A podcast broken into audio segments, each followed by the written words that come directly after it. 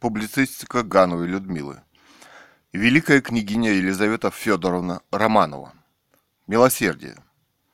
Война и милосердие – это две вещи, неразрывно связанные. Война совершенно точно и безошибочно определяет, у кого его сколько. Самое неожиданное на этой войне, что тысячи беженцев с Украины, выражая свой протест против войны, эмигрировали, бежали в Россию. Так они пытались спасти свою, свою жизнь детям, близким и себе. Их жизнь в этой военной игре уже ничего не стоила, никем не принималась во внимание.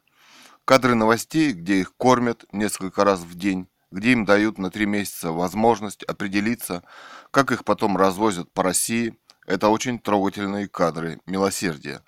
Но за кадром осталось то, что не везде их радостно по-братски встретили – Например, в нашем городе, как написала городская местная газета, администрация отказалась с ними встречаться. Я думаю, что у нас им тоже придется нелегко. В эти дни вспоминали по случаю очередной даты и княгиню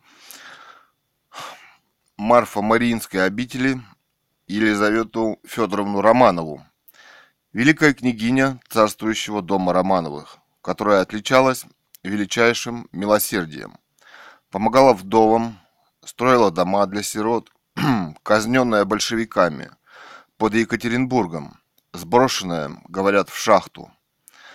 Я думаю, она должна являться примером для наших миллиардеров.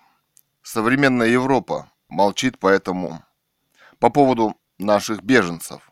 Она вообще научилась молчать по очень важным вопросам современности – Наверное, прежде всего потому, что входит в военный блок НАТО, так пытаясь спасти саму себя.